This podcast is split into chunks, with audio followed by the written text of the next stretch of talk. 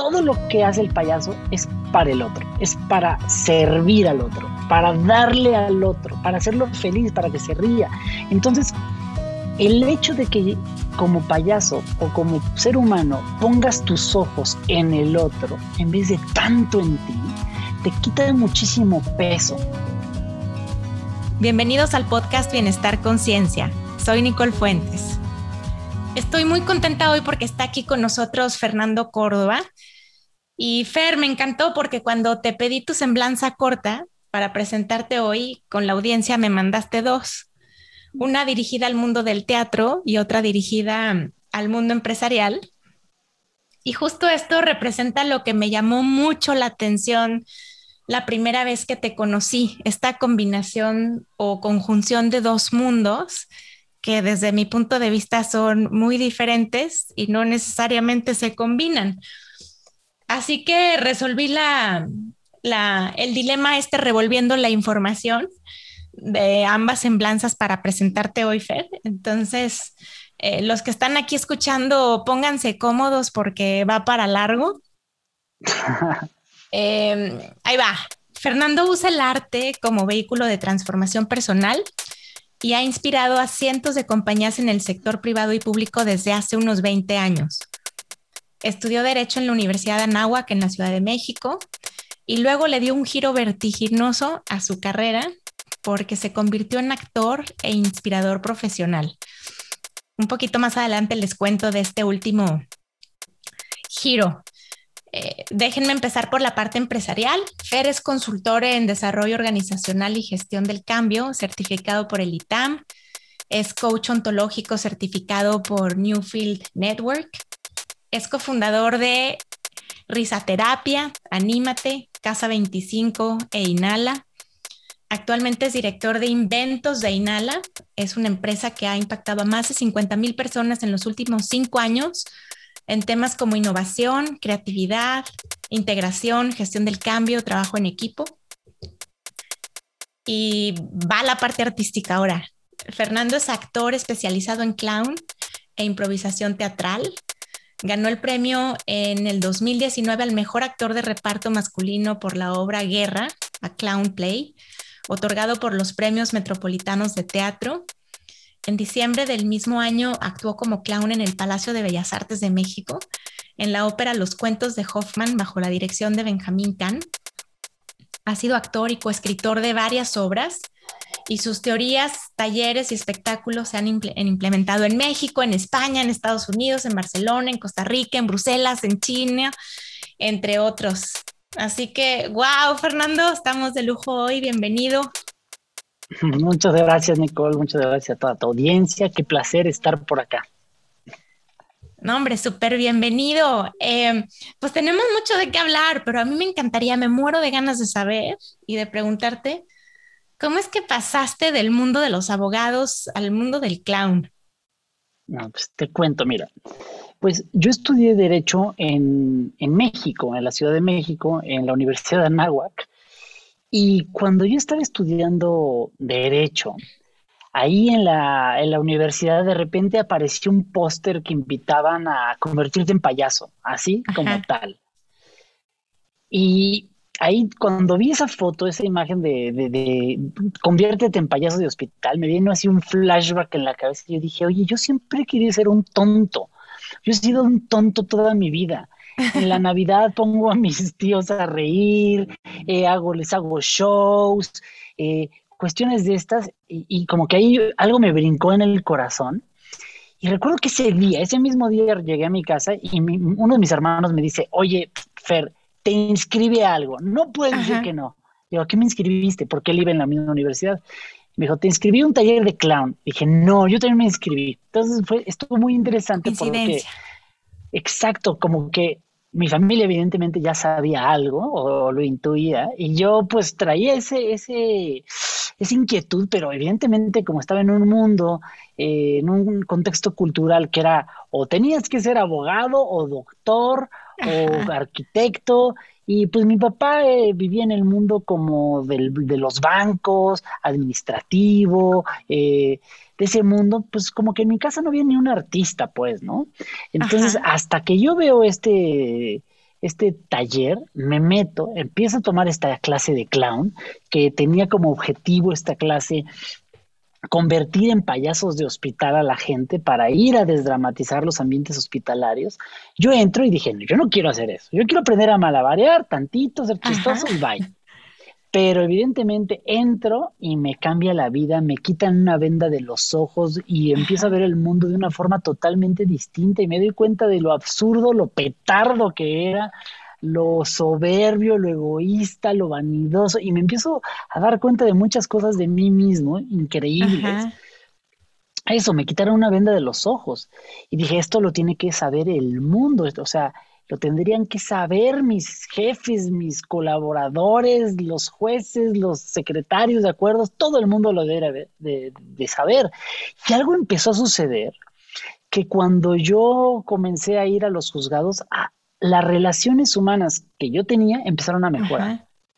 Yo antes llegaba, por ejemplo, pedía, vengo por el expediente 3784 y se tardaban en entregármelo y no y de repente al ratito ya me lo daban, ok, lo revisaba, hacía una cosa, iba, venía y de pronto cuando empecé a tomar el clown, a, tomar un taller de clown, me di cuenta que ahora ya no iba a ser un trámite, sino que iba a conectar con los seres humanos. Entonces llegaba a ver a los ojos a la secretaria de cuerdas, hola, ¿cómo está? Yo soy Fernando, ¿y usted quién es? Y, y eso, como que me quitaron una armadura, como que tiré una armadura, tiré lo que en el... Me di cuenta de algo que te enseña el payaso. En el payaso hay los actores y los payasos. Los payasos utilizan algo que es llamado la cuarta pared, que es como una película imaginaria entre el actor y el público. Es decir, el actor nunca revela y ve al público a los ojos y dice, hola mamá, ¿cómo estás? Estoy aquí haciendo Macbeth. No, ¿no? Entonces, imaginas que hay una pared invisible. Lo que hace el payaso es que tira esta pared y ve a los ojos al público. Y esta tontería, esta cosa tan sencilla, la empecé a hacer en mi vida diaria. Y eso me permitió conectar mejor con las personas, con los seres humanos, y me empecé a ir mucho, mucho mejor, mucho mejor, mucho mejor, hasta el grado de que dije, eh, ¿qué voy a hacer con este superpoder? Esto lo tiene que conocer el mundo. Pero dije, bueno, no, es mi hobby, ¿no? O sea, hay gente que... Claro, tu carrera seria era ser abogado y en tus ratos libres tu pasatiempo era ser clown. Exactamente. Y dije, bueno, la verdad es que está bien, ¿no? Soy un abogado que tiene esta cosa extraña que le gusta ser payaso, ¿no? O sea, soy Superman y Clark Kent. Eh, cada quien tiene su forma rara, ¿no? Sin embargo, poco a poco se fue eh, haciendo más grande la brecha. De repente me llamaban más, mucho para el clown y mucho para el ser abogado, mucho para acá y mucho para acá. Y de repente se empezó a hacer la brecha muy, muy grande hasta que tuve que tomar una decisión. Ah, wow, entre, entre los dos mundos. Eh, exactamente, dije, ¿qué, ¿qué, voy a hacer? O sea, ¿soy payaso o soy abogado? Y, y, pues ahí dije, ¿cómo? Andaba muy perdido, ¿no? No tenía ni idea qué decisión tomar, porque pues en mi cabeza, si yo era payaso me moría de hambre, y en mi cabeza si era abogado iba a ser exitoso, y ser payaso, yo no conocía ningún payaso que yo eh, juzgara como exitoso, ¿no? Entonces, como que dije, ay, pues esto está raro, ¿no? Y a qué me voy a dedicar y el estatus y el qué dirán y tanta tontería que pensaba en ese entonces, pero sí, sin embargo, seguía, seguía trabajando como payaso y hasta que ya, de pronto así el, el, el acabose fue que eh, un día, y lo cuento mucho, eh, pues ahí hablando con mi papá y con mi familia, como qué iba a ser, y mi hermano un día me manda una foto ahí diciendo, con todas mis dudas, mis, cuestionamientos, lo estoy viendo yo ahí, y recuerdo que cuando yo quería, era niño, pues yo quería cambiar el mundo, quería luchar por el hambre en el mundo, pero mi, en mi cabeza, pues iba a ser a través del derecho. Y después dije, bueno, pues en realidad cuando yo he, estado trabajando como abogado, siento que llego tarde. Entonces, ¿qué pasaría si a través del clown pudiera llegar un poquito antes o un poquito después, pero llegar tal vez antes a decirle a la gente, eh, vean esto, consuman esto, que es ser payaso y ser un idiota, y van a ser un poco más felices, ¿no? Entonces dije, bueno, pues ya no sabía qué tomar la decisión y recuerdo que un día estando eh, ahí, yo viví un rato en Estados Unidos y trabajando con un desconocido, hablando con un desconocido, así en un día de trabajo normal, este, platicándole y yo abriéndome este tema, él me dice una frase ahí, me dice, en un barco a la deriva, cualquier viento es correcto. Wow. Entonces yo, yo dije, bueno, pues, pues venga, voy a ayudar al, no voy a ser ni payaso ni abogado. ni abogado. Voy a ir a ayudar a la gente más pobre del mundo, a África, me voy a, ayudarlo. Y, en ese ir y venir, que yo vivía en Estados Unidos y me regresé a México y después iba a Estados Unidos otra vez, llegué a México y tuve una conversación con una chica que le estaba pasando lo mismo que a mí, que estaba medio, venía de Chiapas y trabajar con la gente y yo venía de Estados Unidos y no conectábamos con nuestros amigos. Y y hablando con ella, que ella estaba estudiando eh, diseño gráfico y había ayudado a las mujeres en chapas a que sus, los patrones de sus camisas fueran más agradables y más ergonómicos para poder vender más, yo digo, wow, o sea, yo que ando tratando de ir a ayudar a los africanos cuando la señora de la entrada sus hijos no tienen qué comer y cuando el poli de la entrada la gente ni conoce su nombre y de repente me empiezo a dar cuenta que hay un dolor muy cercano a mí y, estoy siendo ignorante, ¿no? Y que estoy con los ojos vendados, sigo con los ojos vendados y quiero ir tal vez a tomarme la foto más, movido por la foto y por el deseo de salvar a la gente.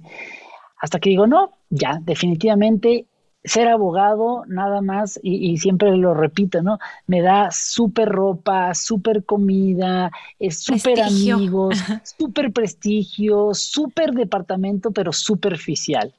Ah. Y, y dije, no, y no es que ser abogado sea malo, pero yo ser un abogado está pésimo porque mi corazón no vibraba ahí. No eh, estaba en el era pésimo abogado. Exactamente, no estaba en el lugar correcto. Entonces, pues me decido ir de abogado, digo de abogado, de payaso, ¿ves? Pues fracasamos todo el tiempo. Payaso de tiempo completo, tonto de tiempo completo. Y, y ahí es donde empiezo a aprender cosas increíbles acerca del mundo del clown. Oye, Fer, ahorita que te escuchaba, pienso que yo creo que a muchos nos ha pasado esto de tener ganas de ayudar, pero creer que tenemos que irnos muy lejos o hacer algo muy grande para cumplir con este deseo, cuando en realidad podemos ayudar desde donde estamos a quienes tenemos alrededor y con los recursos que tenemos disponibles, ¿no? Eh, claro, totalmente. Ahorita me, identifiqué con esto que decías y a veces como piensas que no vas a salir en la portada de la revista, pues dices, no es lo suficientemente grande, entonces mejor no ayudo y se nos escapan estas micro oportunidades de ayudar que tenemos por todos lados, ¿no? Claro, y, es increíble cómo yo aprendí del, yo aprendí como payaso desde el enfoque de payaso de hospital, primero, y después empecé a buscar más bien el payaso de teatro y después me fui a la ópera y lo que sea. Pero al inicio era payaso de hospital.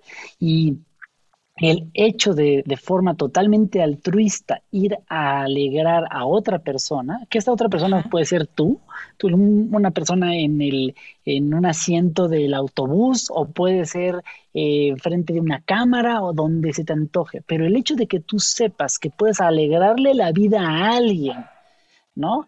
Es una cosa increíble y el mayor beneficiado, curiosamente, no es el otro, eres tú mismo. Eh, es como la alegría, la, la, felicidad, el amor, o sea, es das y recibes más. Sí, es como imposible ayudar a otro y no sentirte bien tú, ¿no? Exacto. Esto, De esto de hacer una contribución positiva viene con sentirte felicidad, o sea, y desde la ciencia se sabe, o sea, hay experimentos muy lindos que muestran que cuando haces una contribución positiva en la vida de alguien, en nuestro cerebro se enciende la zona social placer, como cuando te comes un chocolate o le das un beso a la persona que quieres mucho, ¿no? Entonces ayudar se siente bien. Entonces, e, e, el, servicio, el ayudar, ¿no? Es el acto más eh, egoísta y bello del mundo, ¿no? Claro. Porque ayudas y te lo regalas a ti. Entonces, pues, es, ganar, ganar, totalmente. Es ganar, ganar, totalmente. Oye, Fer, ¿y cómo, cómo has conectado tú este, como manera de vivir del payaso, manera de ver la vida de un payaso con el tema de, bienestar y de felicidad? Pues es, están totalmente conectados porque fíjate que, como tú decías, y ahí un parte de mi currículum, algo que me sucedió y en el camino descubrí es que estos aprendizajes que yo viví, yo se los quería regalar a alguien. Es decir, a mí me dio tanto que se los quiero regalar a alguien. ¿Y por qué? Porque les va a generar muchísimo bienestar. Va a cambiar su vida, van a encontrar cosas increíbles. Y me di a la tarea de de un poco de codificar a lo largo de, mi vida, ir eh, sacándole el néctar al mundo del clown, porque el, payaso fundamentalmente lo que te hace es, te hace jugar ciertas reglas y te hace decir, a partir de ahorita voy a permitirme observar el mundo de una forma.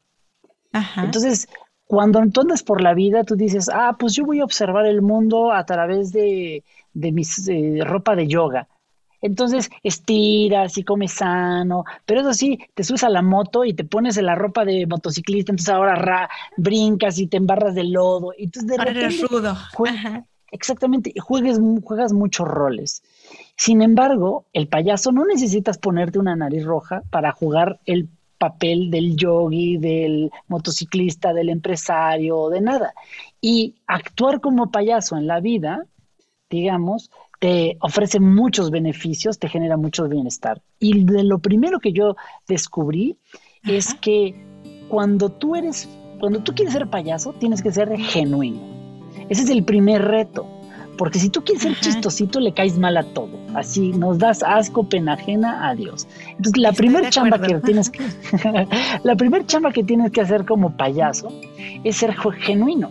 Entonces, como que uno diría, bueno, ah, pues sí, eres tú y tú y ya, y qué, pero pero no. Es como, a ver, ¿cómo le hago para ser yo mismo? Entonces hay que deconstruir al ser humano y decir, ah, pues, que además de cabeza y mente, ¿qué soy? Y yo entendí que el, ser humano no nada más era mente. Que en la mente le pasan pensamientos y ya, pero ¿qué había de las emociones? El, payaso, que es al final un actor, un tipo de actor, tiene que expresar emociones. Y para poder expresar emociones, tienes que conectar, conocer y articular las emociones. Entonces, pues dije, vamos a jugar. Y empecé a jugar y empecé a conocer las emociones que tenía y me empecé a dar cuenta que era un ser emocional y que los seres humanos que tengo enfrente son seres emocionales y que son seres mentales y que somos seres corporales fundamentalmente también y que somos tres cosas, somos cuerpo, emoción y lenguaje y que este bichito que somos, cuando están en armonía, somos coherentes. Y cuando tú como payaso eres coherente es cuando hace reír. Porque coherencia no significa ser bueno o ser malo, ¿no? O sea, coherencia es que lo, lo, que estás haciendo estás con todo ahí, que en cada molécula de tu cuerpo estás convencido de eso. Entonces, si tú eres payaso y tienes que ser malo, por decirlo, o tienes, estás siendo actor y quieres ser el asesino, te implica mucha coherencia. Y, y el ser y el obligarte a ser coherente de muchas formas te permite regresar a, tu, a tu esencia, a decir, este soy yo. Y también te obliga a, a ver tus monstruos, te obliga a decir, ah, cuando yo me enojo soy súper hiriente y cuando juego a esto soy súper soy super fuerte y de repente empiezas, yo empecé a conocer un lado de mí que no conocía y dije, wow, empecé a verme auténtico, empecé a darme cuenta que el que yo era era este y ya no podía hacer nada más. Entonces, algo bellísimo del payaso, del payaso es que aprendes a ser tú mismo sin buscar, sin tener eh, la pretensión de ser alguien más, que cuando tratas de ser alguien más es cuando quieres ser chistosito. Pero cuando eres tú, cuando te permites ser auténtico con, tu, con todo lo que eres, entonces todo empieza a brillar. Eh, cuando tus pensamientos, emociones, eh, cuerpo y lenguaje, todo, te piensas, es, es coherente, está en armonía, todo empieza a fluir mucho mejor y, y todo empieza a ser mucho más fácil, porque si tú eras una pieza que pues tal vez tú querías estar ahí adentro del rompecabezas diciendo yo quiero ser abogado no, a fuerza. Tú no eras abogado, tocaba ser payaso. Hay una esquinita, brillosa pero chiquita y ahí. Entonces me empecé a dar cuenta que era mejor payaso, que cuando yo hacía lo que realmente era como mi naturaleza, todo fluía mejor, todavía más coherencia, había más potencia, y todo era mucho más fácil. Y tratar de forzar ser alguien que no era, era muy difícil y era como estar en una de su vida. Era muy difícil. Oye, quiero preguntarte qué papel jugó el miedo en todo este proceso, porque a veces sabemos quién queremos ser y qué tenemos que estar haciendo para tener una vida coherente y congruente, pero ahí están los críticos afuera, los que te dicen quién deberías ser o cómo deberías vivir tu vida. Y entonces hay esta como guerra entre quién soy y sé quién soy, pero quién creen que soy afuera o quién debería de ser. Y creo que a fuerza, cuando te mueves hacia un lugar genuino y auténtico, te tienes que dar de trancazos con el miedo. Tienes que gestionarlo. O sea, ¿cómo fue esto para ti? Pues sí, definitivamente fue, o sea, tuve miedo, claro que de entrada, mientras yo tenía miedo, de hecho no existía el miedo, era tanto el miedo que te mostraba no como miedo, sino como no, sería una tontería ser payaso. No, no, no, no, no, no, no, no, no. No, no, sería absurdo, o sería un idiota si lo hiciera, ¿no? Entonces, primero estaba escondidísimo. Y de repente cuando empecé a entrenarme como payaso paralelamente, me empecé a dar cuenta que estaba aterrado de que el mundo se enterara de que yo lejanamente tenía la intención de ser payaso. Que de pronto pensabas. Exactamente, y la sociedad pues me lo, me lo, me lo mostraba continuamente.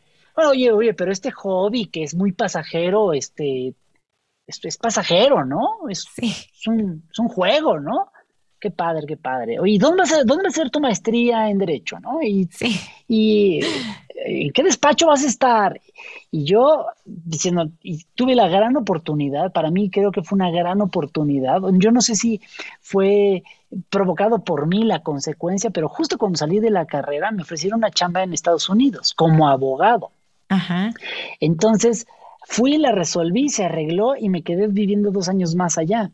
Entonces, yo no quería regresar inconscientemente, yo creo, porque regresar era obligarme a entrar a la rutina. Y estando allá, pues yo ganaba dinero y podía ser payaso y ganaba más que todos mis amigos y podía ser payaso, pero porque estaba ganando en otra cosa. Porque estabas cumpliendo con ser abogado, como que estaba lo que debería de ser. Ajá. Estaba cumpliendo con el deber ser. Sí. Con el deber ser que me, me habían inculcado y que en mi sociedad y en mi cultura era lo correcto. Pero cuando viajo a otro país y estoy en otro mundo y, la gente, pay malabaristas, changos, perros, bailadores y tal de todos, pues ya... Tenías permiso para hacerlo. Tenía permiso, tenía permiso. Y ahí empecé a conocer a, eh, payasos y que eran exitosos. Entonces, este role model que yo tal vez necesitaba por ahí, me empezó a aparecer por aquí y por allá, hasta que yo ya tenía la confianza en mí de, pues si él está de mi tamaño y brinca, lo brinca X, pues yo puedo brincar X también, ¿no? O sea, estamos hechos de carne y hueso los dos, se puede, aquí se puede. Entonces, pues sí, claro que el miedo me, me, ayudó. Y fíjate que algo interesante es que en el mundo del clown trabajas mucho la espontaneidad, que esto es lo que me enseñó el ser genuino, que es tienes que ser, seguir tus impulsos. ¿Por qué? Porque tienes que aprender a, desinhibir el que dirán, tienes que aprender a desinhibir el juicio. Entonces, cuando desinhibes el juicio, cuando desinhibes eh, la estructura, te vuelves más impulsivo, pero puede estar malo, pero si lo controlas es increíble porque te vuelves más espontáneo y aprendes a vivir con miedo. Aprendes a decir, ok, aquí está el momento donde estoy frente a 10 mil personas y se siente mucho miedo, pero te tienes que aprender a mover. Pero the show must go on.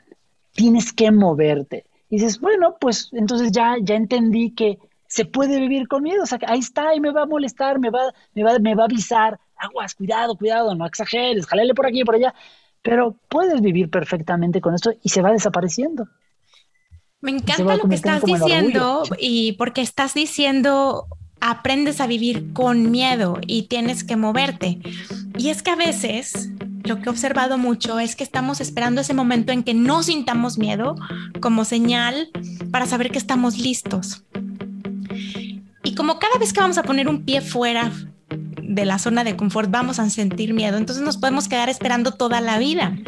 Entonces aquí el mensaje no es sin miedo, sino hazlo con miedo, aunque te estés muriendo de miedo, es gestionando el miedo. Es gestionando, sí, yo creo que, eh, y claro, eh, estamos desde un punto de vista de, la prudencia, ¿no? Yo el día uno no me hubiera presentado en un festival de tantas mil personas, pero después de 10 años sigo teniendo miedo, digo, ok, pero pero mi cuerpo sabe que estoy preparado, mi mente sabe que estoy preparado, pero él existe el miedo. Pero ya lo entrené, ya lo ensayé, no tengo por qué fallar. Y si falla, es parte de lo que sé hacer. Entonces, sí, pues con miedo, vamos para adelante, ¿no? Sí, con miedo y con preparación, ¿verdad? Claro, hace poco le escuché a una, una, gran amiga decir, bueno, pues sí, aviéntate a la alberca, pero asegúrate que tiene agua, ¿no? no nada más es aventarte, sino un poco, pues sí, preparar, eh, informarte, estudiar, practicar, pero al final ese paso de atreverse creo que invariablemente vendrá con miedo, ¿no? Exacto, totalmente, totalmente. Entonces, bueno, ser genuino es uno de los aprendizajes del, clown. ¿Qué otro? Exactamente. Otro es que el payaso busca hacer reír, o sea, busca hacer gracia, ¿no? Es otra, es otra G ahí para que nos acordemos, ¿no? Es hacer ser gracioso. Pero ¿cómo le hace para ser gracioso el, payaso o el ser humano?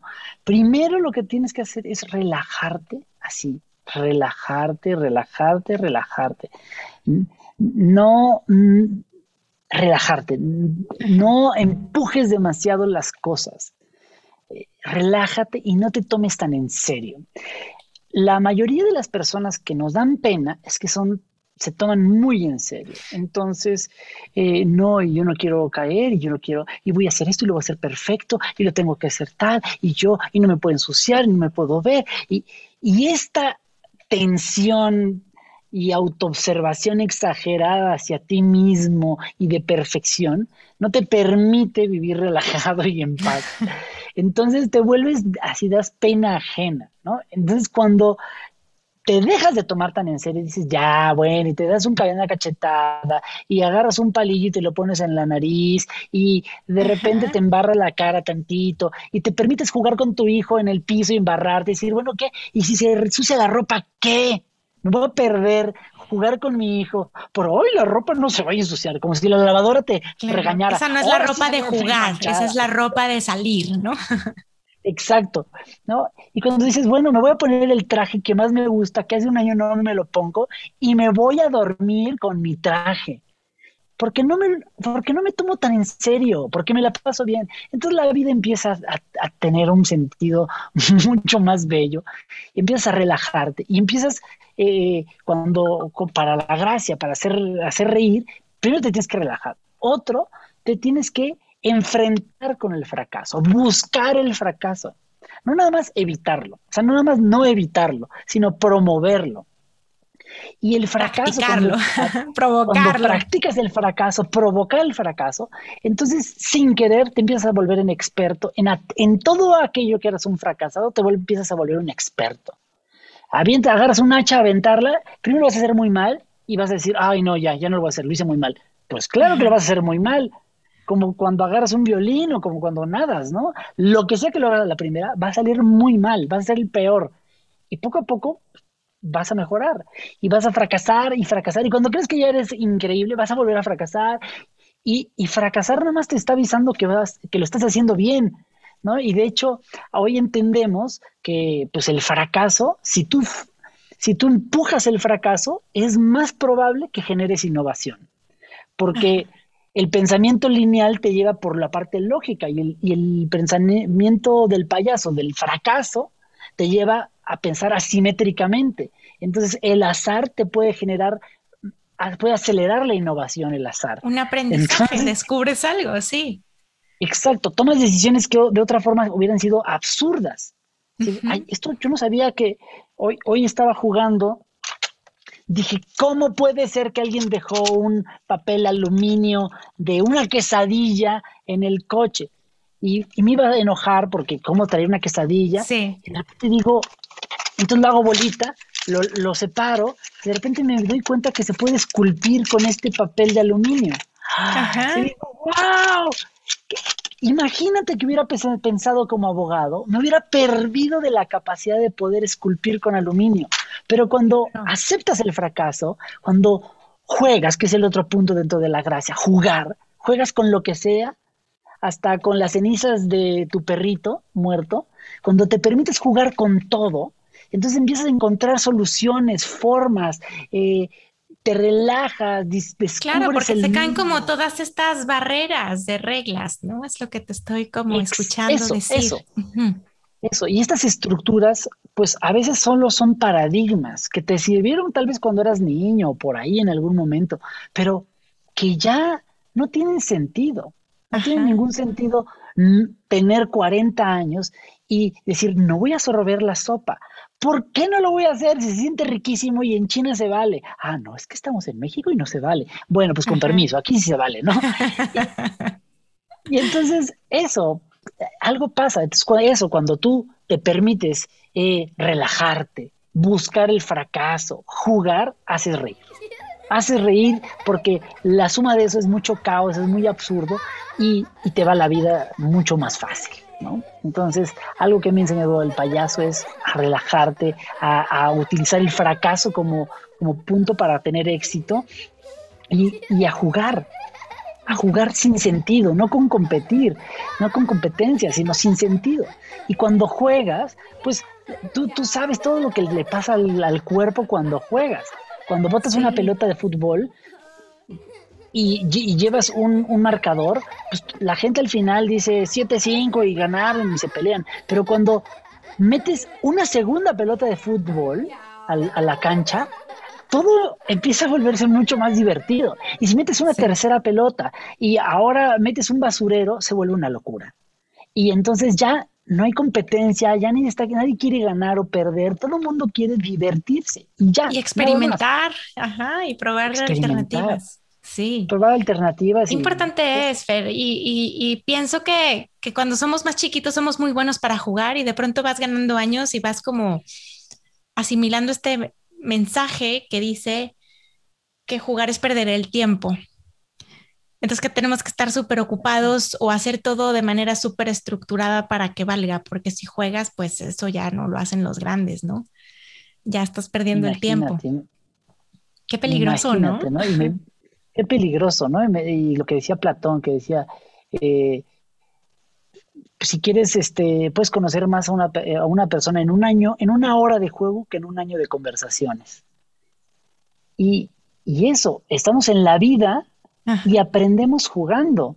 Los, yo ahora que tengo gatitos aquí, que nació los gatitos de mi, de mi, de mi gatita, y que tengo cuatro gatos, juegan se la pasan jugando todo el tiempo y claramente están aprendiendo a cazar, están aprendiendo a poner límites, están aprendiendo a bla, bla, bla, bla, bla. Y tú de repente ya no puedes jugar. ¿Cómo? ¿Por qué? ¿A qué edad ya no se vale jugar? Entonces los niños dicen, no, ya, ya no, ya deja de jugar. Porque tú le preguntas a un niño y te dice, oye, ¿y jugamos a que, a que aventamos este bote a la pared?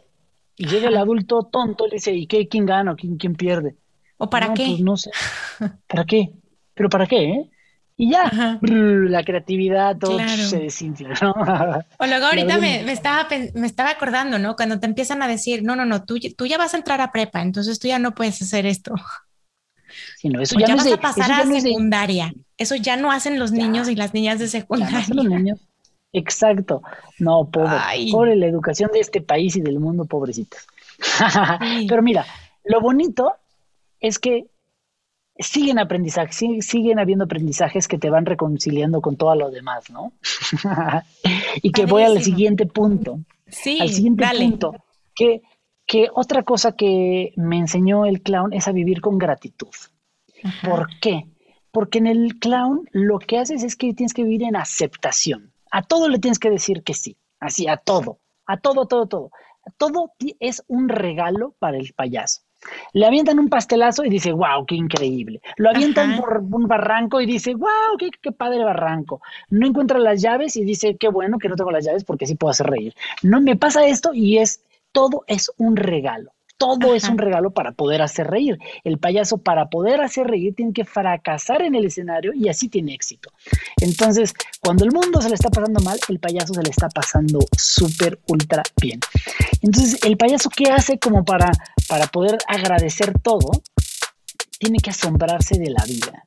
Tiene que decir, mira, tengo dedos, tengo uñas, este, tengo eh, ojos, wow, mira una mosca y se me paró en mí, ah, qué increíble, soy el afortunado que se me paró una mosca. Y entonces todo lo empiezas a ver con asombro. Y como todo se empieza a ver con asombro, todo, entonces todo te vuelve suficiente. Mágicamente es como, ah, cuando ya das gracias, gracias porque llovió, y en vez de, ay, no puede ser, llovió, que y cuando ya en tu está, eh, y voy a decir una, una barrabasada, me robaron, se metieron a robarme la tele.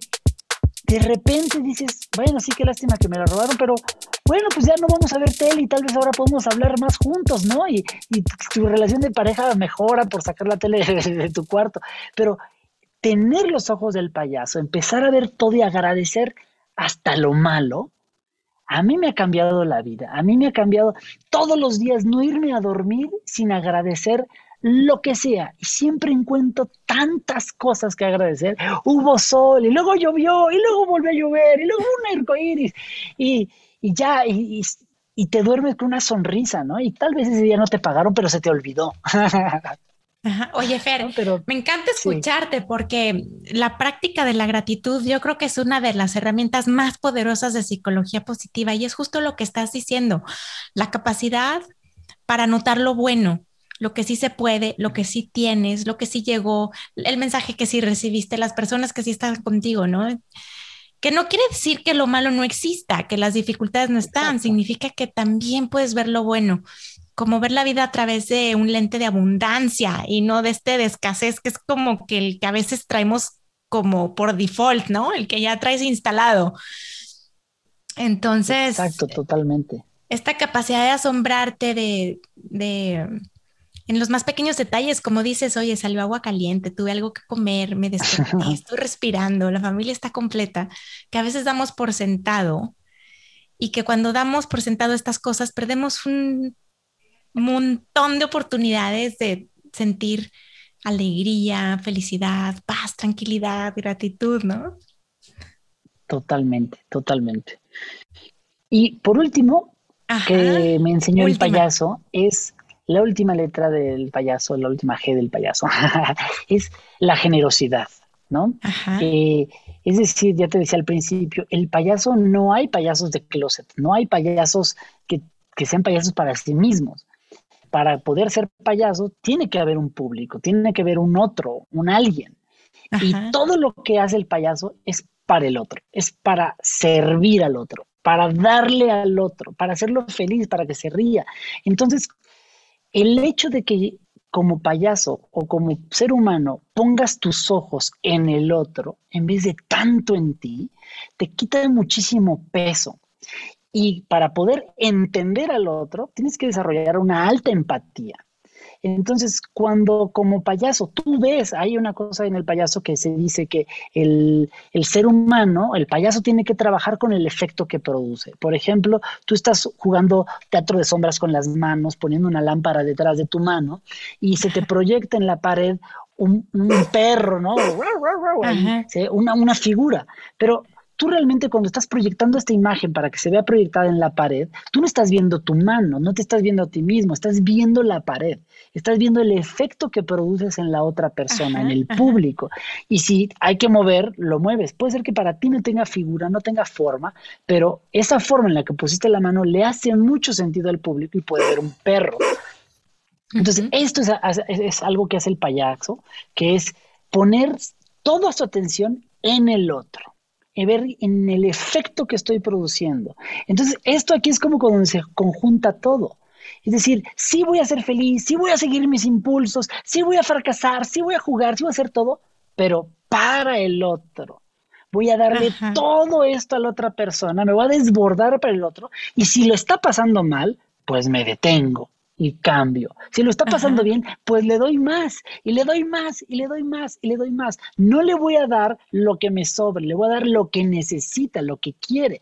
Y en la medida que tú le das al otro como payaso, tiras la cuarta pared, haces contacto visual con el otro y le das esto, el público te da, te da, te da aplausos, te da sonrisas y tú le das, entonces de repente estás en una en un círculo virtuoso increíble de felicidad que dices, "No, no, ya no puedo más, no, no, no." Y, la gente pues ama que dice, "¿Cómo sabe que, que yo quería esto?"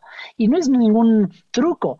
Si la gente te sonríe, te está abriendo la puerta, si te la está cerrando, si estás cerrando la boca, te lo estás cerrando la puerta. Si abren los ojos, estás sorprendido y sus no verbales te empiezan a explicar. Y ahí te das cuenta también, como payaso, y yo me di cuenta que, que el ser humano lo tomamos como ser, seres mentales nada más.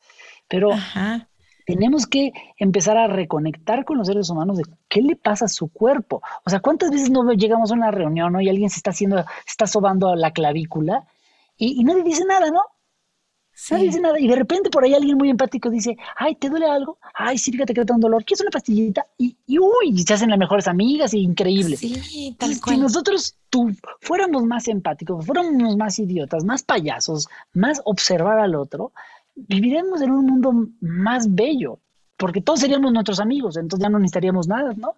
Entonces, a donde viajes ya tendrías amigos y entonces ya no serían fronteras y sería todo increíble, ¿no? Eso. Que, que, regresando un poquito a lo que decías, es esto de, de tumbar esta cuarta pared, ¿no?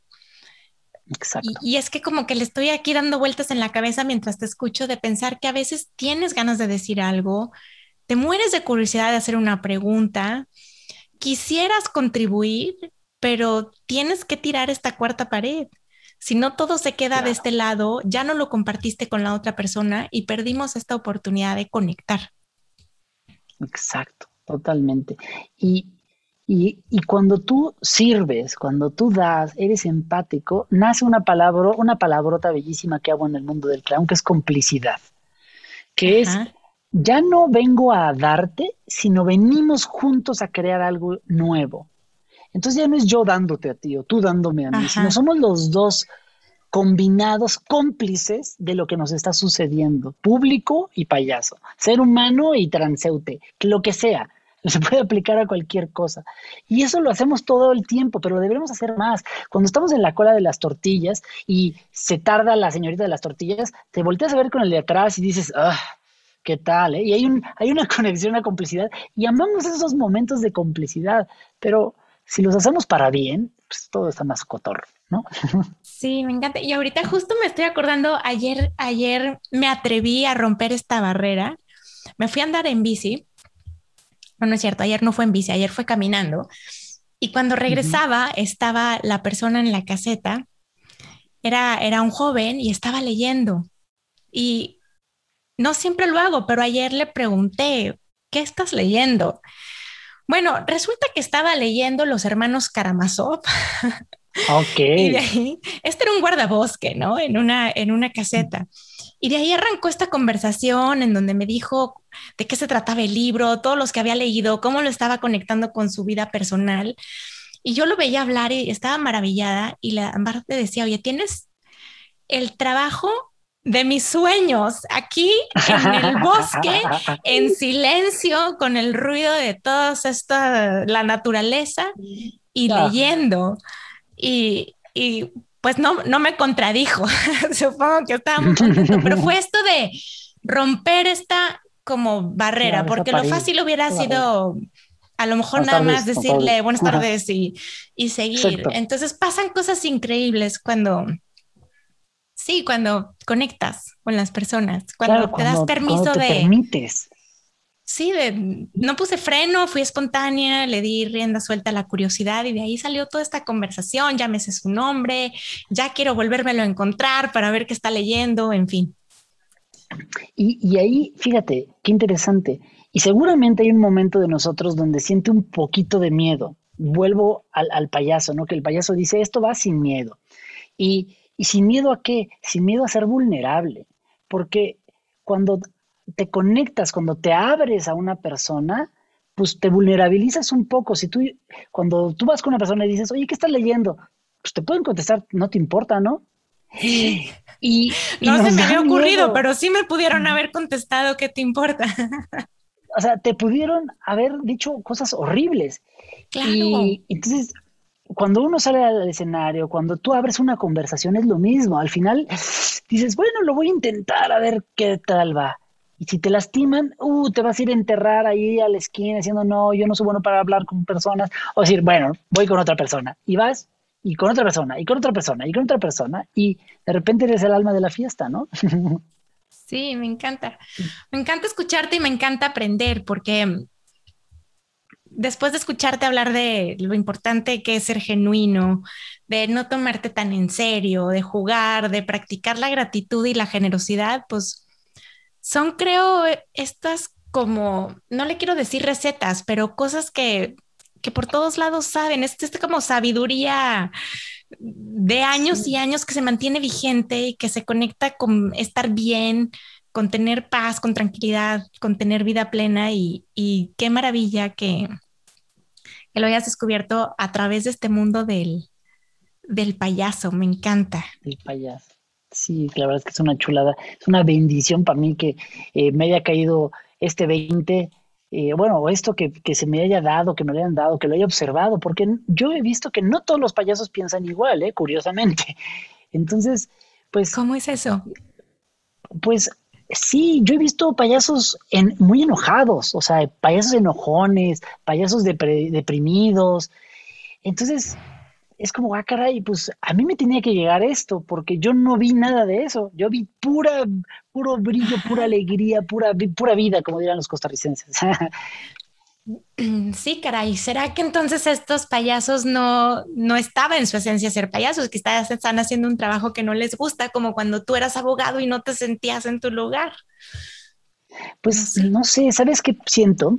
Que hay por ahí una frase que dice que el alumno, no, el maestro llega hasta que el alumno quiere, algo así, ¿no? Como hasta que tú te permitas ser un alumno, es que vas a convertirte en un maestro, ¿no? Entonces, tal vez ese mismo día que a mí me pasó esto, había un payaso ahí enojado que dijo, yo quiero ser abogado. Y él dijo, claro, el derecho tiene que ver con la justicia y los pilares de la felicidad son estos y este, este vato ya está ahí predicando, ¿no?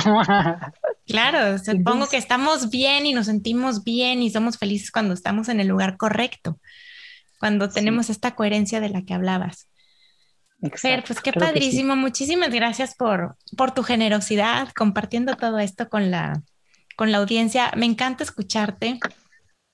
Y quiero preguntarte o pedirte que por favor compartas eh, tus redes sociales para que la gente pueda conocer más de ti o conocer más de tu trabajo, puedan buscarte, dónde te pueden ver actuar. Eh, cuéntanos. Mira, a nivel personal y artístico, que digamos que la parte artística la llevo yo solo y bueno, tengo un manager ahí, pero este, estoy como arroba Fer Córdoba con B chica, Fer Córdoba H en Instagram. Ahí me encuentras en Instagram o en Facebook, igual Fer Córdoba H. Y a nivel corporativo y esto que he llevado al mundo empresarial, que es los aprendizajes del payaso, no me pude aguantar las ganas de, de, llevar los aprendizajes del payaso al mundo corporativo con los líderes de este país y transformarlos. Y pues creé una empresa y estoy como arroba inhala exhala. Entonces, en arroba en Instagram o en Facebook, ahí está en mi mundo empresarial y en mundo electoral como Fer Córdoba H. Y ahí me pueden encontrar. Padrísimo, pues yo los invito a que conozcan más de Fernando. Eh, como, dice, como vimos al principio, tiene estos dos mundos, toda la parte artística, pero también toda la parte de en la empresa, porque eres pues un experto en innovación, que me imagino que viene de esto de practicar el clown, de equivocarte y pensar de maneras diferentes y de salirte de lo tradicional y en fin. Eh, Fer, muchísimas gracias por estar aquí. Te agradezco muchísimo que, hayas dedicado este tiempo para, para platicar conmigo y con los que te van a escuchar. Espero poder verte pronto en tercera dimensión. O en un escenario. O en un escenario, eh, aplaudiéndote yo. tendría, que, tendría que gestionar mucho miedo para pararme a actuar a un escenario como en el rol de, en el rol de clown, ¿no? Me gustan los escenarios, pero, pero desde otra función. Eh, pero, pero qué padrísimo, sería increíble compartir un escenario contigo. Eh, muchas gracias, Fer. Te mando un abrazo. Eh, gracias a todos por estar aquí. Los espero en el siguiente capítulo. El podcast de Bienestar Conciencia es una producción de ruidoso.mx.